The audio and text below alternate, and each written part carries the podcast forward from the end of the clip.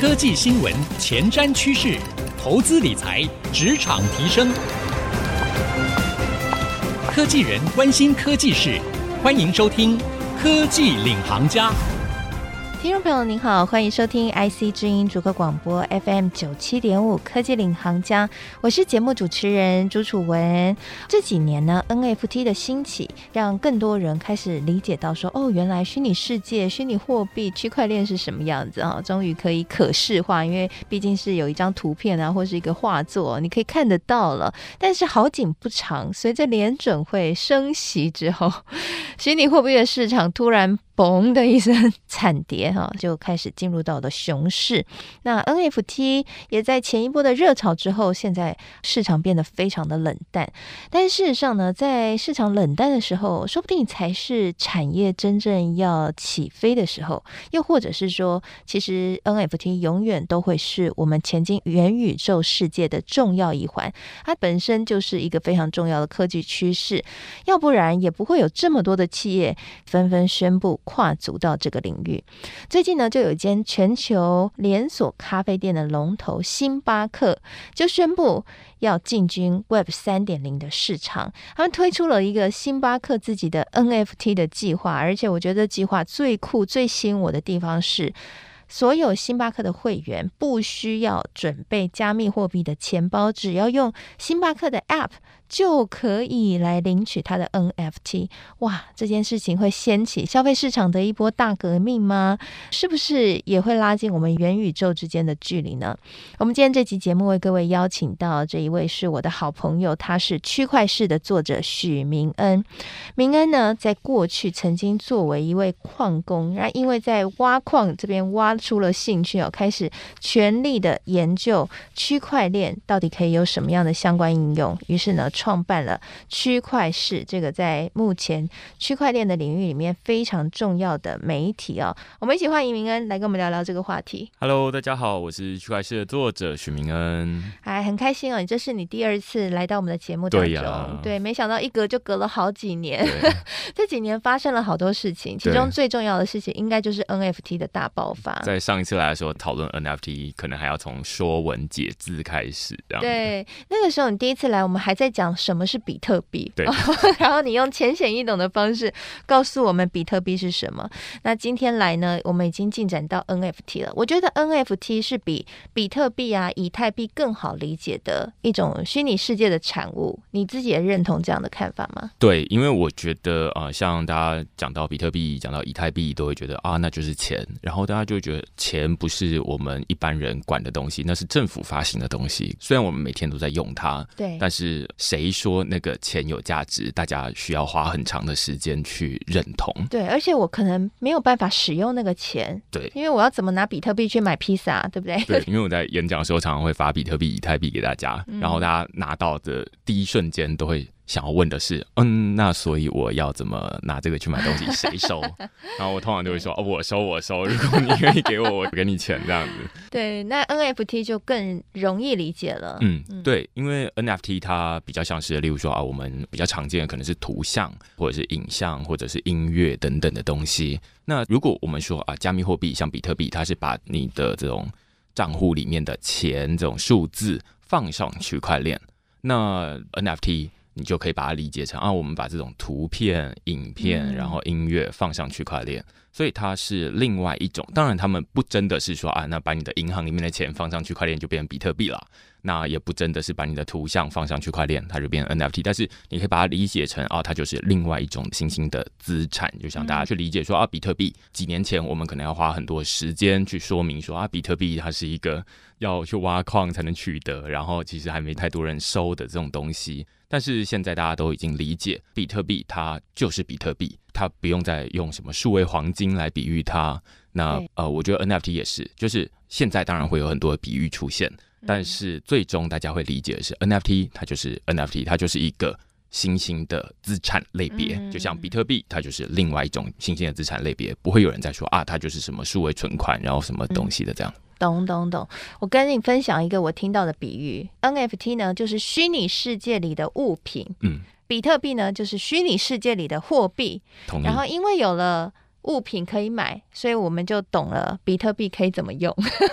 我觉得我觉得蛮好的，我自己也会用，这是从元宇宙的角度来切入，就是说，而如果元宇宙它是物理世界之外的一个数位平行世界的话，那在那个世界里面，钱就是加密货币，物品无论是这种卫生纸、书桌、椅子、对衣服等等，都是 NFT。对，所以我常常在演讲的时候会带大家直接进到元宇宙里面去，就是说，哎，你看这个元宇宙世界里面，它没有办法直接连接你的银行账户，好，你没有办法说啊，我用银行转账给。另外一个人，而是只能用加密货币，所以加密货币它是元宇宙里面的这个原生的数位资产。是，我想不只是我们一般人比较能够理解，我觉得对企业来说，他们也更能理解 NFT，所以也看到很多的企业开始进军到 NFT 的市场，像是我们今天要聊的星巴克。哎，星巴克这个真的蛮酷的哦。其实应该这不是星巴克第一次说要进军虚拟世界了，对不对？对，这其实是星巴克第二次呃宣布他要进入我们所谓的这个叫币圈啦，或者是 Web Three 这样子。那在第一次，他大概是在两年到三年前哦，他们。看到比特币，所以他们就跟一些公司合作，成立了 Beckett 一间交易所。那简单来说，就是使用者他持有比特币去这个星巴克换一杯咖啡。当然，两三年之后，二零二二年再回头看，大家会觉得说，谁要拿比特币跟你买什么咖啡啊？我 我比特币就要等着涨价，谁要买咖啡？变成史上最贵的一杯咖啡。对对对对对对对。但是回头来看，那个时候不会有人笑他，大家都会觉得说，哎，对啊，比特币它很有可能变成大家日常生活中在交易使用的货币。对，其实特斯拉的创办人马斯克不也叫大家用比特币去买他的特斯拉吗？说不定过了好几年之后。我们又会觉得啊，nonsense，就是 谁要用比特币去买汽车呢？对不对？对，所以我就觉得这其实是一个慢慢成长的历程啊。就像最有名的那个日子叫披萨 day，嗯，那最一开始就是有人对拿 拿去买披萨，那后来大家都笑他。但是你从历史意义来看，就觉得很有价值嘛。就是说，哎，第一次比特币终于可以换到物理的东西，嗯，那回答了大家一个内心很重要的疑惑，就是比特币它真的能够买东西吗？哎。有了披萨 day，大家知道说啊，至少在那个时刻有一个人愿意这样子。对，所以星巴克的第一次进军虚拟世界的计划可以说是成绩平平，可以这样讲吗？嗯、或者是说胎死腹中？因为实际上 最终啊、呃，大家还没有办法，即便你手上持有很多比特币，你愿意要去付给星巴克。他还是没有这个能力收这样子，嗯，所以没有引起一个波澜。嗯，那现在他们两三年之后又开始宣布了第二波，他们要进军 NFT 的计划。我看了一下他的这个活动内容，我觉得蛮有趣的。他是说呢，只要呢今天使用者他进入到了星巴克的 App 里面，他有一个叫做旅程的这个计划，然后就有很多的任务可以去闯关。那你闯关过了之后，你就可以拿到。一个叫做旅程邮票，那其实它就是星巴克的 NFT。它的这个计划有没有哪些是让你觉得眼睛一亮的部分？我觉得星巴克它跟很多公司不太一样，就是说，举例来说，艾迪达好了，我自己是买完鞋子之后就跑了，那到我买下一双鞋子之前，大概就不会有太多的互动。对，但星巴克比较不一样，它是动不动就会哎有买一送一的活动。然后会有在线上，如果大家比较常去领这种星巴克折价券的话，就会知道说，哎，网络上有一个星巴克数位体验这个网站，那你就可以在上面有时候回答问题。像最近在录音的当下，有一个收集小熊截图的活动，你只要在 IG 上面看到他们 po 有关小熊的截图，你就把它截图下来之后，连续三天了。的十一点到晚上八点之间，你都可以拿去换星巴克的咖啡，买一送一这样子。哇！那所以那等于就是一个买一送一券。嗯。我想要说这一段的是，因为星巴克它很常在这个网络上面跟大家互动，大家去透过参与他们的活动，可以拿到买一送一券，甚至是免费的这个星巴克的咖啡，这个是大家很熟悉的。只是这些互动的过程，居然说我其实最近这几天截了好几张这个小熊的截图，对不对？那但是这个活动结束之后，其实下个礼拜我相信就没有人记得这个活动都在做什么东西了。嗯、无论是星巴克他办完这一次性活动的结束了，在我的手机里面，哎，这也变成一张电子垃圾。嗯，是不是有机会把它变成是一个永久保存的一个徽章？我觉得呃，星巴克的这个 NFT 的计划，它其实是在做本来他们就已经在做的事情，现在他还可以有这个 NFT 的东西。那收集这些 NFT 干嘛呢？他们后面还提出了一些实际可以兑现的，例如说旅游，你可以去哥斯达黎加的咖啡农场参访。当然，他们现在还没有推出，这个是他们预计二零二三年的时候推出。所以现在星巴克这一个 NFT 的计划，我个人会觉得它倒比较不像是当初他们想要接受比特币，这是一个全新的事情，对他们来说很陌生，等于是啊要用另外一种方式来收钱。嗯，所以主要原因就在于 NFT 它的特性是它可以永久保存。对不对？所以就变得是像刚刚明恩所说的，你为了要几点闯关而做的各种努力，其实现在都可以被永久保存下来，成为一个可以存在区块链上的记录。那这个部分呢，就是星巴克它聪明的地方，它就把它原本的这些活动用一个更深刻的方式让大家记下来了。对。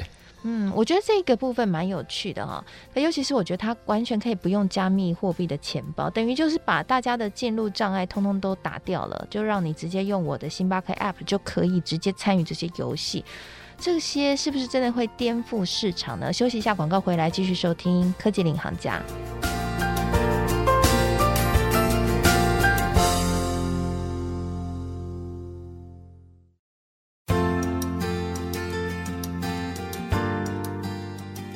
回到科技领航家，我是节目主持人朱楚文。今天呢，我们在节目当中为各位邀请到区块势的创办人许明恩来跟我们一起聊聊。最近星巴克他也进军了 Web 三点零，他呢推出了星巴克自己的 NFT 的计划，而且这计划非常的有趣。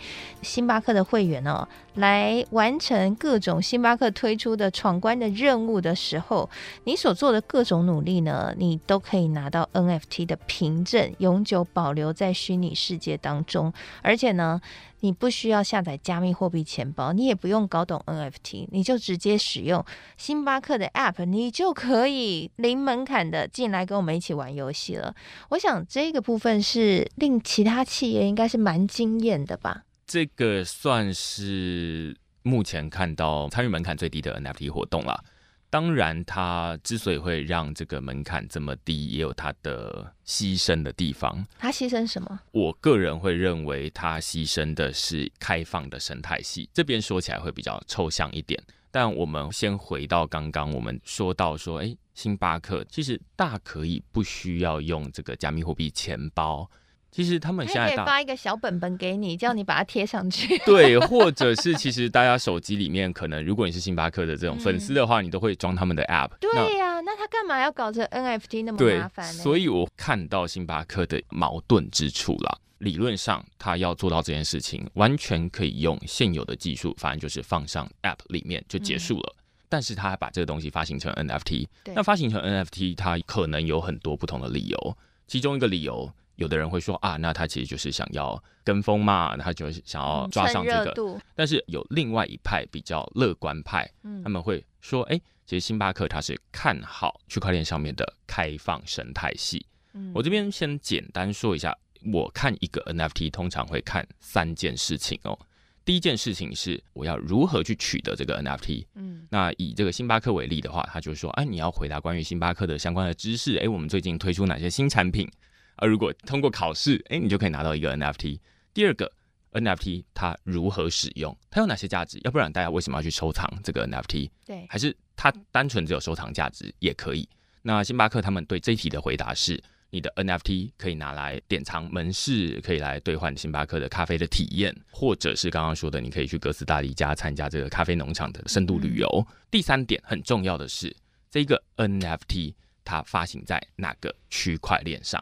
对，这为什么很重要呢？因为每一个区块链，他们其实都有自己的独特的生态系。举例来说，一个 NFT，它举这个以太坊或者是 Polygon 这个区块链，每一个区块链他们都会有自己的交易所。例如说啊，我这个 NFT 想要转手卖给别人的时候，那我要去哪里买卖呢？这是其中一个。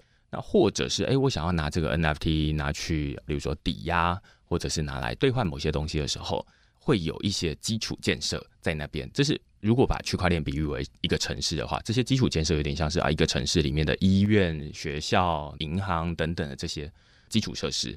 那所以这个 NFT 它发行在哪个区块链上面，就变得很重要，因为有一些区块链它的生态基础建设很丰富，所以你像星巴克把 NFT 发在上面，那就会有很多不同的应用。但是，诶，如果呃没有的话，那就相对之下就变成说，好像你只有发了一个 NFT 而已。那如果你自己没有提供什么太吸引人的诱因，例如说啊，你可以拿这个 NFT 拿来做什么，那大家就会觉得这没有什么用途。好，那所以这边是来解释说这个 NFT。我们主要会看三件事情。那像这个星巴克这个 NFT 为例，之所以会说它是矛盾，是因为它让大家不需要安装钱包。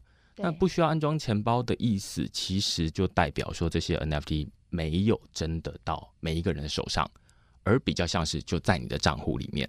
那在你的账户里面跟在你的手上，这是两种不同的感觉。一种感觉比较像是口袋里面、皮夹里面的钱，这是你自己的钱。另外一种是银行账户里面的钱，那是银行替你保管的钱。哦，所以星巴克现在假装成星巴克银行就对了，帮你保管这些 NFT，替大家保管 NFT。哦。那所以它会出现在大家的账户上面，但是不真的是你的。这就变成说啊，星巴克它要帮你做很多不同的事情。你想要拿去买卖的时候，这是最基本的。那如果你想要再转移给别人的时候，那星巴克要帮你做这件事情。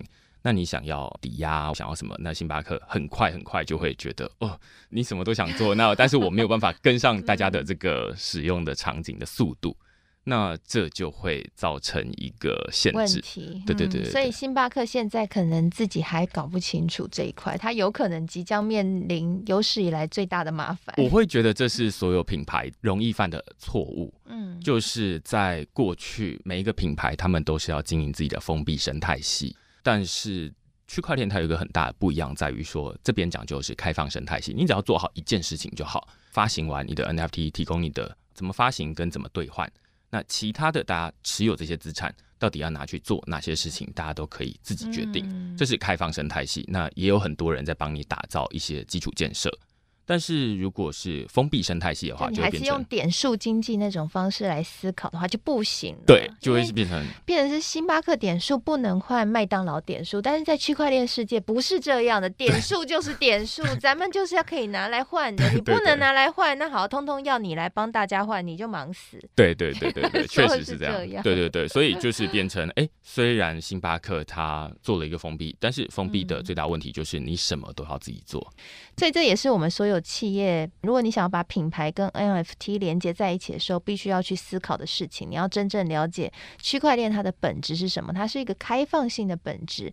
那你要怎么样在里面可以达到你要的目的？这是必须要去从长计议的哦。那另外一个好玩的问题就来了，就是今年市场真的很不好诶。去年市场是火爆，那你自己怎么看这个市场的变化？我会觉得 NFT 它当然，我们刚刚前面有说它是元宇宙里面的一种东西。对对，那既然它的东西，它当然就可以代表很多不同的意义存在。例如说，最一开始我们去年看到是头像了，但是哎，今年这个币圈熊市嘛，然后其实应该是整个经济都熊市了，啊、股债汇币圈通跌，对对对，只有联准会大赢家。那不会说头像完全没有价值，它还是代表一种社群的参与凭证吧，有点像你的某一种会员证身份地位。对对对，说是身份地位，就你有那只猴子，大家知道你是名人。对对对，对就有点像你参加福伦社会有一个会员这个凭证，或者说就像你拿爱马仕包一样，你知道你是有钱人。对，那其实 NFT 它可以代表很多不同的资产。哦，那我现在看起来会觉得说，反而是。币圈熊市的时候，因为在币圈牛市的时候，大家都看的是钱，就是说，哎，我买这个东西之后，接下来可以用多少钱卖掉它。但是在熊市的时候，大家会回头去看，说，哎，这到底有什么用？哎，这跟台股一样，回归到价值投资，对，就变成基本面，价值，对对对对对对，所以就会讨论说，啊，那哪些 NFT 有价值？嗯，像现在，例如说这个 Writing NFT 啊、呃，有人会把文章发行成 NFT。那你啊，你就是把文章发行了。对对对对对。然后我觉得说，哎，这个就是你等于是把这种资料放上链上。那这种把资料放上链上，虽然在去年牛市的时候，大概是没有人会愿意买啊，因为大家就会觉得说，哎，这种 NFT 好像不会涨价啊，然后没有办法马上翻倍这样子。但是如果你把时间拉长来看，就会觉得说啊，那把这个资料确实它现在还看不出它有什么意义存在。例如说，去年可能这个香港《苹果日报》关闭的时候，大家想要去留一个纸本的报纸，嗯，那你去买那个东西，大家都不是为了未来要去卖掉，然后卖一个很高的价钱，而是想要保存一个记忆这样子。所以现在的 NFT。的市场反而是比较回归这种，就是你到底为什么要收藏？不是投资的意义了，嗯、而是对于你本身收藏的意义，或是它实用的价值。所以其实市场不好的时候，反而也是让大家终于冷静下来，去好好的去发展产业的这一块，对不对？对啊，另外一部分是会觉得，哎，在这种熊市的时候，会有比较多好东西，而且通常是免费的东西可以拿。我随便举一个例子哦，啊，最近我看到 UDN 就是联合新闻网。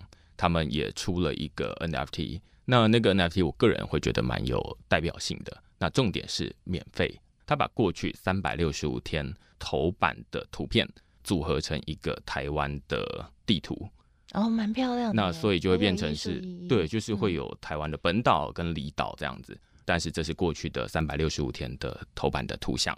那联合报它本身是一个有七十几年历史的媒体，嗯、那他们的头版。虽然未必大家会觉得说啊，每一次都有看，但是诶，他把它组成一个台湾的图像。那我就觉得，哎，这个是有意义的。重点是不用钱啊。那现在还可以领取？对，现在还可以领取。哇，太棒了！所以收听到这一集节目的朋友，如果你想要来认识一下 NFT 的话，或许你可以先搜集这些免费的又有意义的哈，来体验一下 Web 三点零的世界哈，一起进入元宇宙啦。非常谢谢今天明恩来到我们的节目当中，跟我们的分享。好，透过明恩的分享呢，不知道大家有没有大开眼界呢？其实区块链的世界哦，真的非常非常的有趣。那大家不要只看到投资那一面啊，它不是只有金钱的游戏。其实，在产业里面是有非常非常多可以去实际应用，为人类生活带来不一样价值的重要性存在哈。所以也鼓励大家可以更多的来了解，或是多收听我们节目，一起跟上科技趋势了。谢谢您收听这期节目，希望内容您喜欢。我是楚文，我们下次再会喽，拜拜。